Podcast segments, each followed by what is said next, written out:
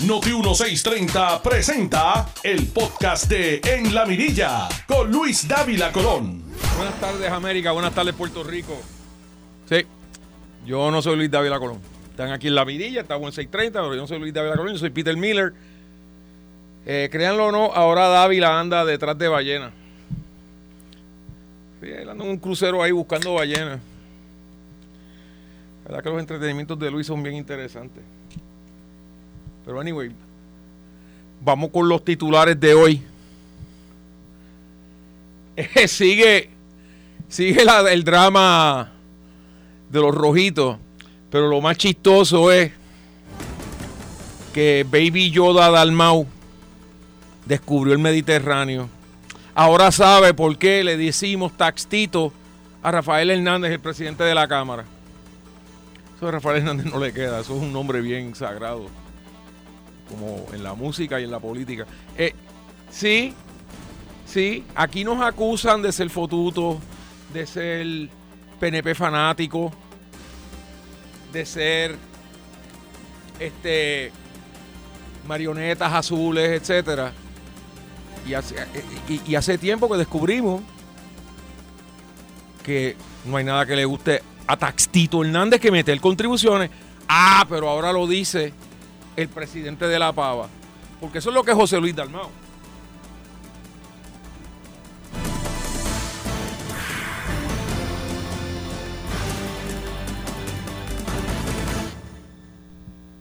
Sí, mis amigos, eso es lo que es José Luis Dal, eso es lo que es Tactito Hernández, un tipo que le encanta las contribuciones.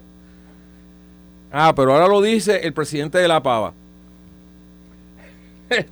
Yo voy a abundar un poquitín más eso y por supuesto nuestro panel académico, Rion Mauri y Garriga Picó vienen por ahí con lo mismo. Y, siguiendo el teatro kabuki, la payasada esta, ¿sabe quién sacó la cabeza ahora? Carmen Cruz. Sí, la que dejó a San Juan Encanto. La que detesta tanto a los americanos que se fue a Mount Holyoke a dar clase. Pues no se podía quedar en Puerto Rico. Esa ahora es el ente unificador. Ay, señor. Parece que ya se le olvidó que ella fue la que parió, amamantó, crió, educó y financió al movimiento Victoria Ciudadana, que nosotros mejor conocemos como el Partido Comunista de Puerto Rico. Um, ahora ella está. Le pido al presidente que recapacite. Siempre habla el que menos puede, Jesucristo, ayúdanos. Ay, señor, esto vale mil pesos. Eh, yo sé que nosotros pensamos que aquí todo lo que ocurre es lo más importante del mundo, pero en el Congreso los demócratas tienen un comité de linchamiento para Trump. El problema es que han salido unos ayudantes de Trump y han dicho una de cosas que uno lo único que puede hacer es tomar pausa. Con decir que Trump quería que lincharan al pobre Pence, bendito sea, bendito sea Dios. Sigue el COVID. Sigue el COVID. Eh, el problema es que se están muriendo de 10 a 12 personas. Digo, de la casualidad que la inmensa mayoría son los no vacunados, pero ¿quién le puede decir algo a esa gente? ¿Verdad? Y en el, en el, en el Teatro de la Pava le pidieron la renuncia a Baby Yoda, bendito. Le han pedido la renuncia al pobre. A, a mí yo lo, yo lo veo a él solitario, sentado en una esquina tocando el acordeón y se me parte el alma. Siguiendo la- el, el teatro de la pava. Taxtito dice que Baby Yoda es mendaz. ¿Sabes lo que significa la palabra mendaz? Le dijo mentiroso al presidente de su partido, le dijo mentiroso al presidente del Senado. Y yo que pensaba que en el 19 el PNP tenía problemas. Y mientras esos dos enanos mentales se sacan las greñas, mientras los populares pelean por las sillas, las mejores sillas en el restaurante del Titanic, la juntadura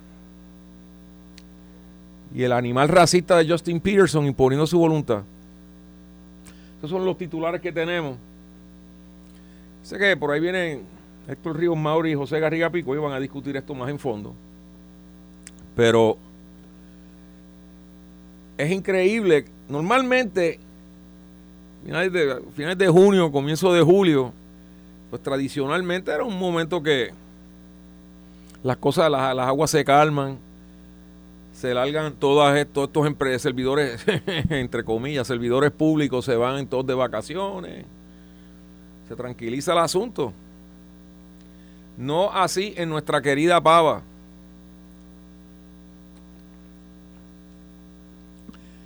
La serie de insultos, de ataques bajunos. Porque créanme, cuando usted le dice al presidente de su partido, tú eres un tipo mendale, tú sabes, ¿qué, más bajo puede decirle? Usar palabras obscenas. Eso es lo único que le queda.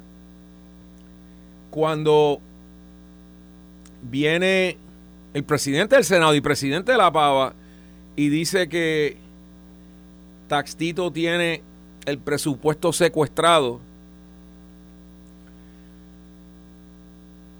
pues there's something rotten in Denmark. O sea, está ocurriendo algo que jamás habíamos visto. Eh, algunos de mis hermanitos azules dicen que es simplemente que estamos viendo las últimas aleteadas del Partido Popular. Yo, yo discrepo porque, por ejemplo, Taxtito tiene contratado a Charlie Black a 650 billetes la hora y Charlie Black anda por ahí haciendo la suya, tratando de detener el proyecto de consenso de estatus. Tienen cuarenta y pico de alcaldía. O sea, que los que piensan esto es lo último Partido Popular, yo les digo, no necesariamente. El coloniaje no se va a ir tranquila, como dirían los anglipalantes, it's not gonna go quietly in the night. O sea, no se va a ir tranquilo en la noche esto va a ser una muerte horrible. Yo personalmente creo que viene en el 24. Mientras tanto, estos dos van a continuar con esto, porque vamos a suponer que le dan el tumbe a, a Baby Yoda como presidente del partido. Yo lo vi esta semana en una conferencia de prensa y tenía varios senadores con él, incluyendo a otro que es un vicioso para las contribuciones, este Zaragoza más que goza. Ese, el que cuando era secretario de Hacienda, después de un año de estar allí, fue de una entrevista y dijo que él no sabía qué estaba pasando en Hacienda. Ese, el que nunca renunció de su bufete, que llevaban casos a Hacienda. Ese.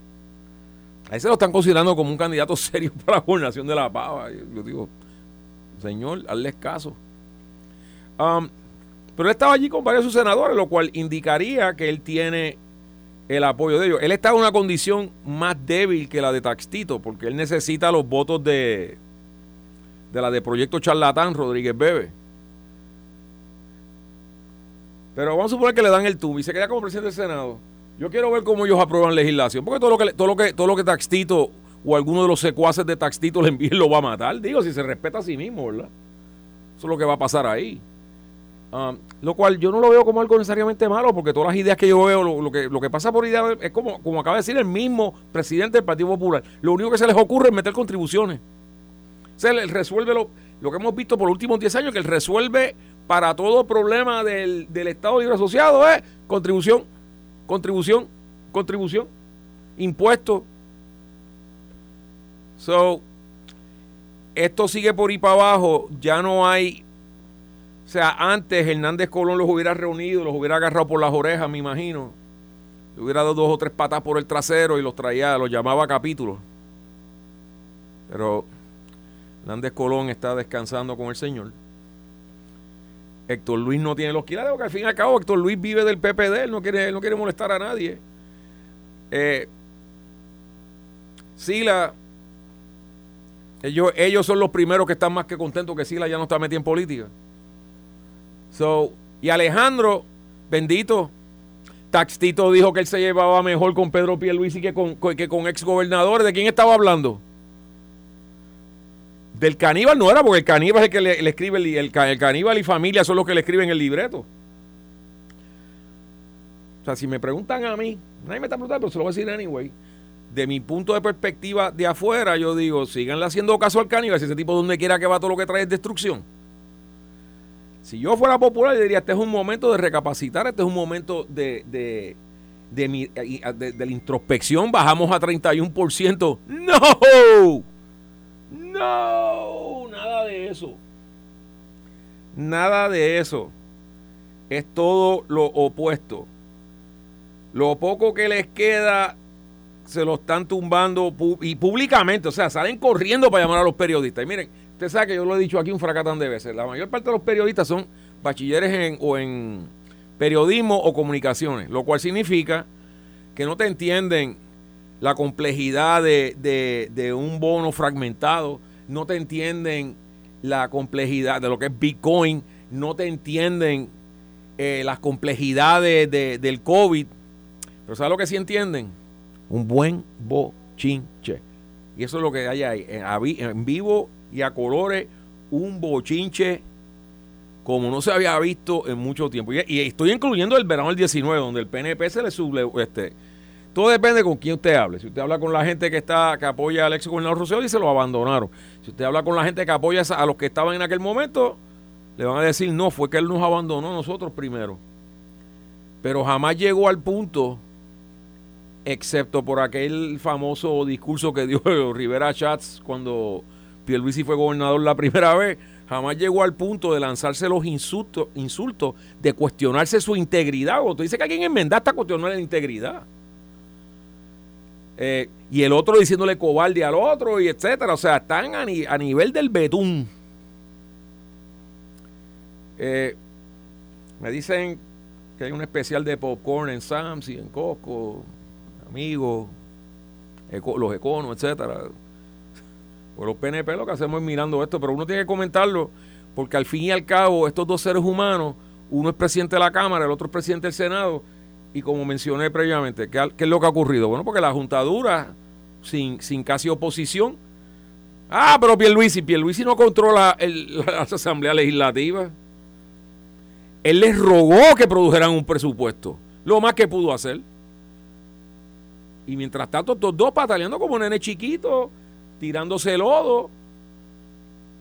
Y la juntadura pues dice, no hay problema, nosotros imponemos el, nosotros imponemos nuestro, nuestro presupuesto. Este tema lo vamos a discutir más en fondo con doctor Garriga Picó y Héctor Ríos Mauri, que obviamente pues, van a tener una perspectiva diferente, pero ciertamente no es que yo sea una persona que haya estado décadas observando esto, pero yo jamás había visto una cosa así. Jamás, jamás, jamás, jamás, jamás. Eh, y ahora voy a cambiar un poco y vámonos para el norte. Aquí en Puerto Rico, yo lo he dicho un montón de veces, el PNP. Yo soy PNP, no me escondo con estas cosas, porque el PNP es el único partido que defiende el ideal de la estadidad. Populares ciertamente no lo hacen. El PIB defiende la independencia y el derecho a hostigar. Sí, lo dije, el derecho a hostigar en, en, conjunto con el resto de la prensa colonial que los tapa. Todos los días sale algo del PIB de hostigamiento contra estas damas y ellos hicieron ya, no, ya hablamos de eso, tenemos un comité y se acabó. Y con una tranquilidad que jamás, el resto de la prensa colonial, ah, eh, eh, ellos tienen un, comité, este, tenemos que esperar. Hay una muchacha por ahí que dice ser periodista y dijo, yo pedí una entrevista y se quedó con eso, ya está, manda. Pero el PIB tiene independencia en su, en su... El MBC sabemos que es cualquier cosa menos estadista. O sea, esos tipos tuvieron la desfachatez de, de tener un comité de estadistas y cuando uno ve la foto eran todos los comunistas de siempre. Mira qué cosa. Pero dentro del PNP, pues hay, hay gente que poco les importa a los partidos nacionales. Lo que quieren es que esto sea Estado. Hay gente que son republicanos tradicionales por ejemplo, nuestra la, National Committee 1, la licenciada Soraya Fonalleda, una republicana de toda la vida. Pero ella es lo que llaman un mainline Republican. O sea, ella, ella no es extremista. Ella es una mujer conservadora eh, que, que es la tu, sabes, tradicional, tu, republicano tradicional, que es más o menos lo que yo creo que cree, menos gobierno de intervención gubernamental, eh, ser fiscalmente responsable, tener una defensa fuerte. Y entonces ahora con esto de Trump, pues está este nuevo grupo, este grupo de gente, no es que sean nuevos, pero este grupo de gente que uno los ve en la uno los ve en la en la en la, en la, en las redes sociales y tú dices diablo en algún manicomio se le escaparon todos los pacientes para esta gente gracias a Dios un grupúsculo eh, Jennifer González no es republicana, ella es un rhino, Republican in name only. Sí, me oyeron correctamente. Para estos locos, eso es lo que ella es. Eh, para, para ellos, el que no le bese la sortija y otra parte de la anatomía a Trump es alguien que pues no, es republicano. O sea, ellos confunden el neofascismo, le dicen populismo, pero créanme, es neofascismo. Yo espero poder discutir esto con, con, los dos académicos que vienen para acá, porque ellos bien saben identificar este tipo de cosas. Eh, para esta gente, eh, no, no, no, es que hay que, o sea, no es el Partido Republicano, es Trump.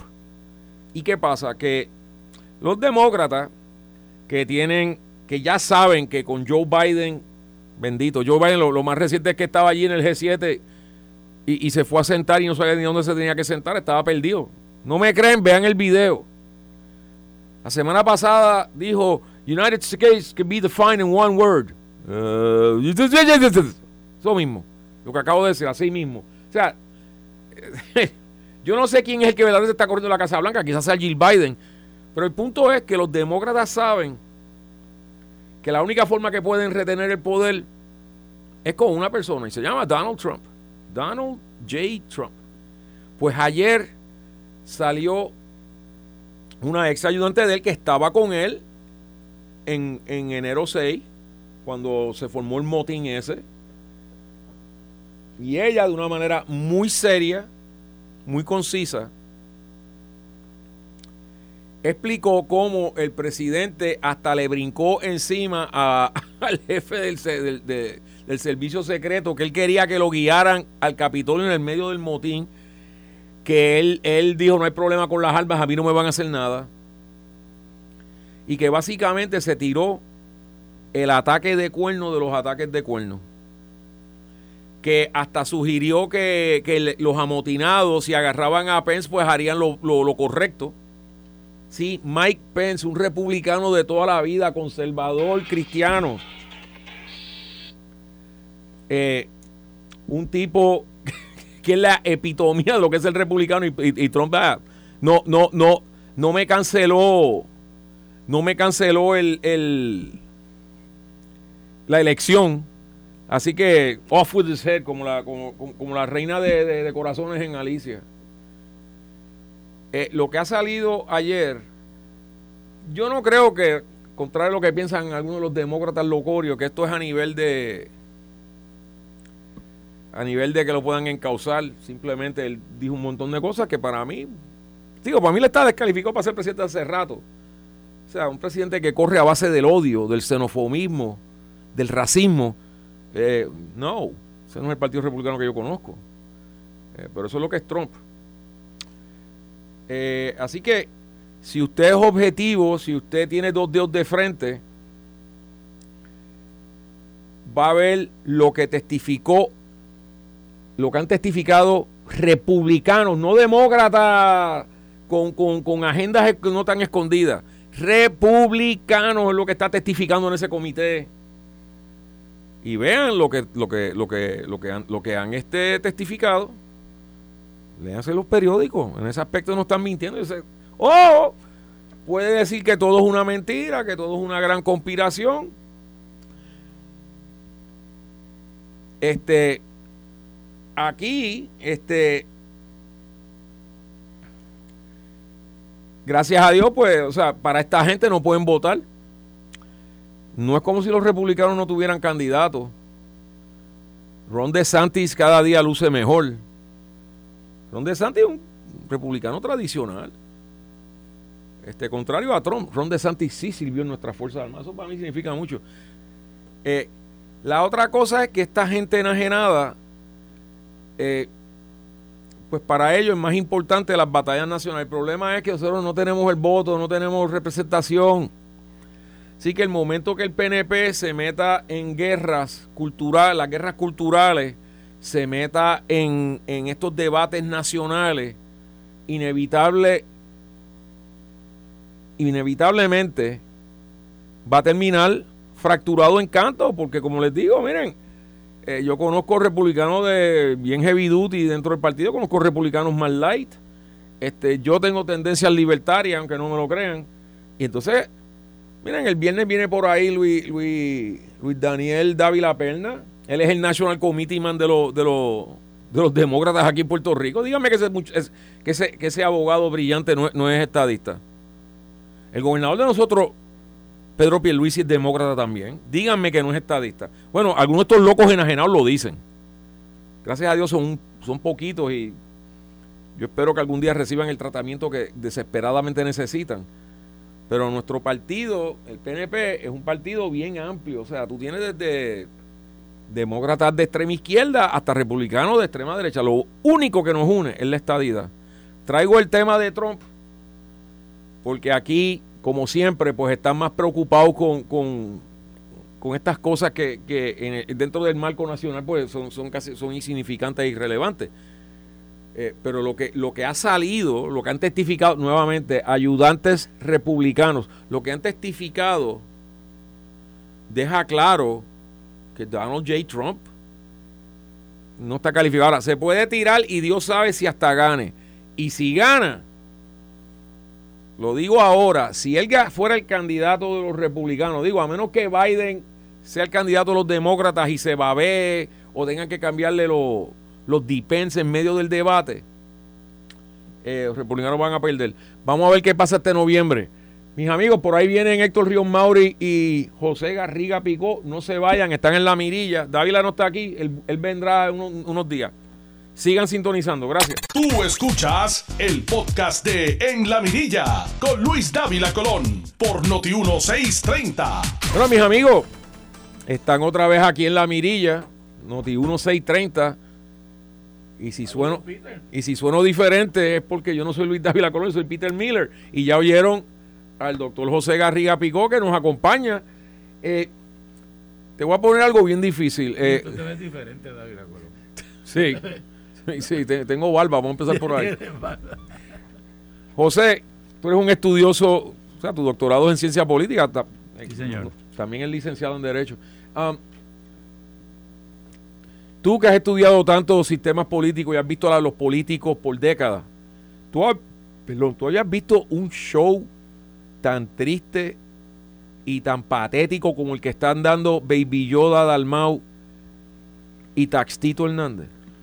Pues mira, ciertamente nunca lo había visto. Cuando uno estudia la historia de Puerto Rico y revisa, por ejemplo, la convención constituyente, o cuando lee la historia de los partidos políticos puertorriqueños de Bolívar Pagán, y uno lee la manera en que se expresaban los líderes de los partidos, partidos que estaban completamente en contra de, otros partidos, partidos que entendían que la violencia era posible como el Partido Nacionalista, sin embargo, eh, Pedro Albizu Campo, usted siempre escuchó expresarse de una manera eh, atemperada sobre las personas que estaba eh, se estaba refiriendo. Óigame, igualmente los otros, Luis Ferré, imagínate, Luis Ferré era una persona que siempre hablaba, siempre tenía una gran deferencia hacia, hacia las otras personas a quien se dirigía. Y obviamente bueno, e-, era, era general en la cuestión de que usted en la política está sirviendo de modelo para las personas que lo escuchan y por lo tanto usted tiene que comportarse de una manera que tienda a generar unidad dentro del sistema político y no a, a crear unas pasiones que lleven a la destrucción de su figura, la figura de su contrincante, el partido y el mismo sistema político en general. Me parece que, Peter, lo que pasa aquí es que el Partido Popular ha llegado a un momento de descomposición en la que sencillamente los líderes no pueden argumentar a base de principios fundamentales. No hay un líder dentro del partido, para empezar, que tenga el poder para decidir las cuestiones de, los problemas que surjan entre los líderes del partido. En una época, yo cuando nací, el gobernador de Puerto Rico era Luis Muñoz Marín, y por muchos años vi a Luis Muñoz Marín desempeñarse como gobernador de Puerto Rico y presidente del Partido Popular. Y si surgían diferencias dentro del Partido Popular, las resolvía Muñoz. Era como el poder de decidir quién tenía razón. Y una vez decidía Muñoz, se acababa el asunto. Posteriormente Muñoz, dentro del Partido Popular, estuvo Rafael Hernández Colón. Rafael Hernández Colón no tenía la misma figura de tanta fuerza como tuvo Muñoz Marín, pero tenía mucha fuerza. Y al fin y al cabo, cuando se le confrontaban, él tenía la manera de bregar con estos asuntos de una manera de, de, eh, de, frente, pero sin tener que eh, hablar mal. La única vez mal que habló mal Rafael Hernández Colón y después se tuvo que arrepentir fue cuando le dijo asesino a Carlos Romero Barceló. Y a eso le costó mucho.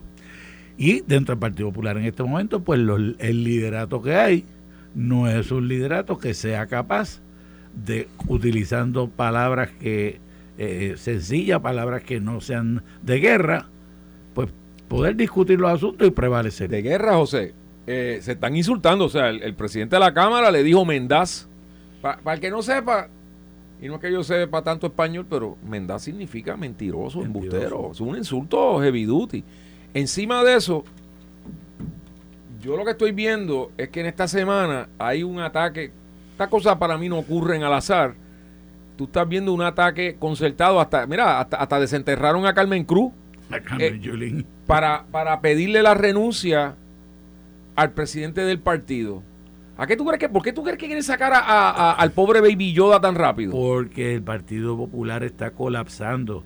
Yo, yo participaba en otro show en esta estación y tenía una persona, discutía con una persona que defendía el Partido Popular y yo le aposté a esa persona que el Partido Popular colapsaba antes de las próximas elecciones. Y el análisis es fácil, este Peter, mira, para un partido tener fuerza y poder proyectarse políticamente, tiene que tener tres cosas fundamentales. Tiene que tener una base social, tiene que haber una gente que son los que quieren unas cosas, que entonces viene el segundo punto que es una ideología. Esa ideología que la gente quiere es lo que va entonces a informar las acciones de la base y, la que va a refrendar entonces a un líder. Líder, base e ideas. Sin eso el partido, ningún partido puede sobrevivir. El Partido Popular perdió primero lo que tenía que ver con la ideología, perdió el, el ELA no servía para nada y abandonaron la idea socialista que, eh, que el partido eh, que el Muñoz tuvo al principio. Después perdió el liderato y ahora perdió la base. Los líderes del Partido Popular hoy en día no comparan jamás con lo que eran los líderes del Partido Popular hace, hace 30, 50, 70 años. O sea, una de las cosas que a mí me ha, traído la atención, por ejemplo, hoy vino aquí a esta estación el alcalde de, de Hormiguero, uno de estos puebluchos que debería ser parte de, de Mayagüez, para decirte la verdad. Hormiguero, nada más el nombre te lo dice, que no estoy insultando a la gente que vive allí, pero vamos a ser sinceros, parte del problema de esta isla es que tiene urbanizaciones que son pueblos. Tú, no deberías ser entonces tienes ahí un Anyway. Pero salió la de Morovi, que mi fuente, sí, yo, créanlo o no, yo tengo amistades populares sensatas que hablan conmigo y me dicen, mira, la de Morovi lo que es que es que, es que está probando el terreno para Charlie Yuca, mejor dicho, para Charlie Delgado. El problema es que nadie quiere a Charlie Delgado. O sea, lo interesante de esto, José, es que cuando hablo con que si, que, si la de, de que si Charlie Delgado, pero Nadie los quiere. Es como que tenemos un montón de gente, pero el de Villalba nadie los quiere. Entonces, entonces ¿qué tienen ustedes? Pero es que es, así, los líderes o los llamados líderes que están saliendo, los interlocutores que se están dando dentro de esta situación dentro del Partido Popular, son personas que nadie conoce fuera de su municipio. Son personas que no tienen una proyección nivel isla, no son personas que se hayan destacado por llevar a cabo una campaña ideológica a favor del Partido Popular, una campaña de para mejorar la economía, una campaña para mejorar las posiciones de las comunidades pobres, nada. Son gente que sencillamente ocupan una posición a nivel local dentro del Partido Popular y a base de eso se proyectan, como no hay en este momento dentro del Partido Popular un líder, como te decía anteriormente, que tenga la fuerza de la personalidad para dominar el partido, dirigir la discusión e imponer las reglas, pues sencillamente nos encontramos que estas personas salen como, como una eh, como un picoteo dentro de un baile de gallinas, estar tratando de uno a otro destruirse. Y eso quiere decir que el Partido Popular colapsa, el Partido Popular colapsa, se va a convertir meramente en grupos dentro de los diferentes municipios, que sí, hay municipios donde el Partido Popular tiene una base, pero son bases municipales, no son bases que le den la proyección de ganar. O sea, que tú eres de los que crees que desde que los alcaldes están en su propia papeleta, han desarrollado, por decirlo así, su propia, sus propios seguidores. Porque yo, yo digo, yo creo al popular ganar en Carolina, yo digo, el 70% de, los, de la gente en Carolina no son, no son populares. De la misma manera que el 70% de los, de los Bayamón no son PNP. Eh, mira, voy a dejar. eso es correcto, pero es, es aún peor. Déjame explicarte. Mira, cuando yo era, cuando yo era niño, ser, ser senador o ser este representante era estar al tope del gobierno, eran las personas que después del gobernador tenían la mayor proyección, los alcaldes eran personas importantes dentro de sus comunidades, pero eran realmente nombrados por los senadores y por los representantes a lo largo del tiempo lo que ocurrió fue que en la política electoral los alcaldes fueron ganando más poder porque controlaban las maquinarias locales dentro de los municipios. Y a través de eso se fue invirtiendo, invirtiendo la ecuación y ahora los alcaldes mandan más que los legisladores. Los legisladores muchas veces son muchachos demandados de los alcaldes. No, de distrito ciertamente. Los de distrito ciertamente, son muchachos demandados de los alcaldes del distrito para conseguirle el dinero, para que le aprueben la resolución, para esto y lo otro. Y si no se someten a los alcaldes, pierden. Una de, las, una de las razones por las cuales yo perdí la primaria fue porque yo no obedecía a las peticiones constantes eh, estoy hablando del año 2008, eh, las peticiones constantes de dinero de los alcaldes, si hay algún momento tú tienes que ponerle coto, pues ¿qué hicieron? Pues pusieron a Isamar Peña a correr contra mía y ganó porque tenía el apoyo mm. de todos los alcaldes en Puerto Rico. Entonces, los alcaldes se han, han, han desarrollado una gran cantidad de poder al interior de los partidos, pero entonces no le tienen como tú señalas, no le tienen... No se eh, traduce a nivel isla. Porque entonces a nivel, eh, en los municipios ellos buscan votos PNP, buscan votos independentistas y entonces no trabajan para el partido en sí, sino que trabajan para ellos, pero controlan el partido. Yo voy a, yo voy a dejar ciertos temas para cuando llegue Héctor, para poder desarrollarlo. Um, pero te iba a preguntar, este, tú ves al Partido Popular en declive. Totalmente. O sea, Entonces, ¿quién llega? O sea, vámonos, vámonos para noviembre del 2020. PNP y, PPD, los dos terminan con números los más bajos en la historia en términos porcentuales, 33 y 31%. ¿Qué es lo que mis datos? Tengo una proyección de datos que va a ser historia, de la serie histórica, y eso es lo que predicen, que los votos van para abajo, a menos que hubiera lo que se llama un break in the series, una, un rompimiento en la serie y alguno de los dos partidos pues se transformara fundamentalmente. Eh, mientras tanto están lo que llaman los partidos emergentes. Eh, tú tienes a los que yo les digo de proyecto charlatán, porque es que yo, yo personalmente cuando viene, o sea, yo creo en la Biblia, yo creo en el Señor, y yo estoy bien claro que Jesucristo dijo a César lo de César, a Dios lo de Dios. Cuando tú quieres mezclar religión con política, eso es veneno para mí. Pero anyway, y le tumban, creo yo, ¿Qué te dicen tus datos? ¿Cuántos votos tú crees que el Proyecto Dignidad le tumbó al PNP? De esos 90 mil, ¿como cuánto? Ellos cogieron 87 mil votos. Yo entiendo que como entre 50 y 60 mil. Wow. Mientras tanto. Porque es que eh, el candidato del PNP pues, se proyectó extremadamente liberal. Y entonces esa, eso... Bueno, aquí recuerda, recuerda que el proyecto de dignidad, aunque que tú señalas de la relación entre la religión y la política, y yo estoy de acuerdo contigo de que tiene que haber una separación de iglesia y Estado, pero no, puede, no va a haber una separación de las ideas, de los valores que promueven la persona.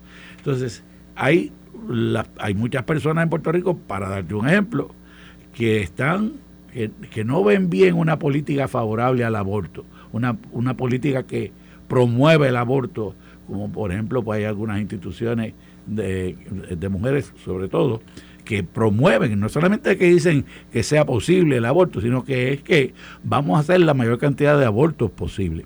Entonces, eh, hay personas que no están de acuerdo con eso, aunque no sean religiosas. Y sencillamente entonces el partido eh, el proyecto de dignidad les ha provisto una manera de ellos expresarse eso, porque dentro del Partido No Progresista, y este es el problema que tú estabas mm, más o menos mencionando anteriormente, tenemos el problema de que hay liberales y hay conservadores. Como es normal, yo cada vez que hablo de esto lo digo, es normal, ¿por qué? Porque si somos americanos, si queremos integrarnos a la política americana eh, completamente, pues en la política americana hay gente desde de, AOC que está con el radicalismo de izquierda hasta este la, la, derecha, que está Trump y está este eh, los, libertarios y están. Y en el medio hay toda serie de combinaciones sobre esto.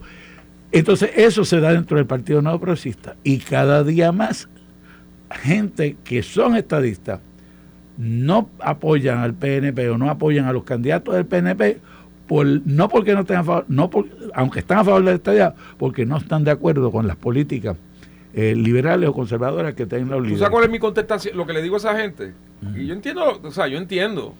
O sea, aquí el lunes, el expresidente del Senado, por teléfono, dijo que eh, el responsable de que exista Proyecto de Unidad fue el exgobernador Rosselló cuando vetó la ley de libertad religiosa, que eso fue el ímpetu. Yo me recuerdo aquel momento y yo de anda para el sirete.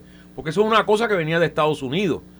Allá los gobernadores republicanos la firmaron todita porque sabía lo que venía. Pero el punto es este. Yo no conozco ningún otro partido que defienda la, la estadidad. Y entonces a esta gente se les olvida que el único partido que en los últimos 30 años ha tocado el tema seriamente de, de, de, de la de estatus es el PNP. los cinco plebiscitos que han habido allá para acá es el PNP. Los populares le huyen a eso como el diablo a la cruz. No, los populares nunca, nunca van a hacer un plebiscito porque ellos ganan de que no haya cambio.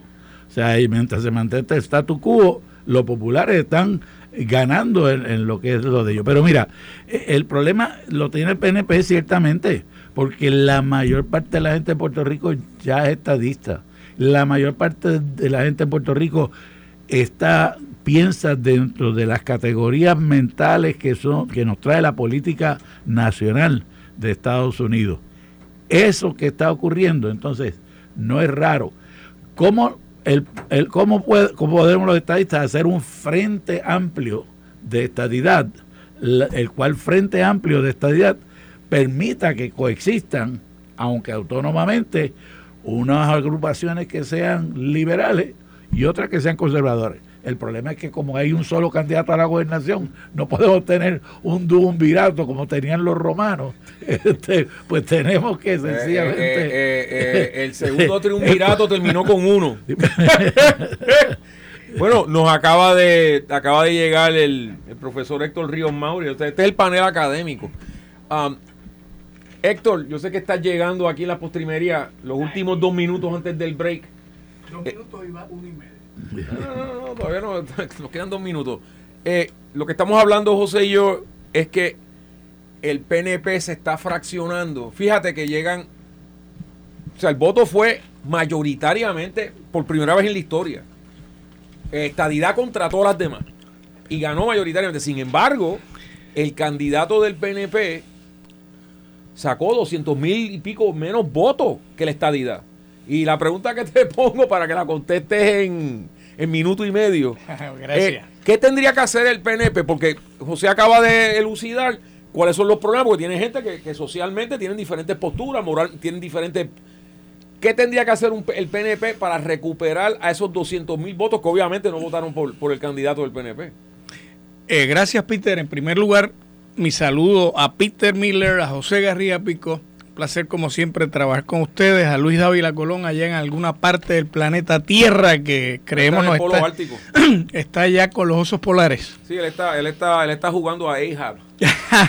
pues si está con los osos polares por allí podría desde eh, podría llegar a Siberia y darnos un saludo a Vladimir Putin también de una vez y a Nelson Serrano la mente maestra que también siempre es un placer trabajar con él un minuto. Bueno, y seguimos, ¿verdad? Yo voy a contestar la pregunta que me haces, Peter, de la siguiente manera. ¿Qué puede hacer el PNP para recuperar esos 200 mil votos, ser menos populista y más estadista?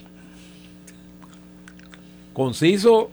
Bueno, me dices que hay un minuto, ¿no? No, no, que no, son 20 segundos. Ser mucho más estadista y menos populista. Aunque hoy yo reconozco que cualquier partido en la democracia, cualquiera, en cualquier lugar del mundo, tiene que jugar al populismo y eso hay que entenderlo también. Bueno, miren, eh, el panel académico está compuesto. Están aquí en 6:30. Yo soy Peter Miller, no Luis Dávila Colón. Luis Dávila Colón está jugando a Moby Dick y anda detrás de ballenas por allá en el Polo Ártico. Señor me lo bendiga y me lo cuide. Tú escuchaste el podcast de En la Mirilla con Luis Dávila Colón en Noti 1630.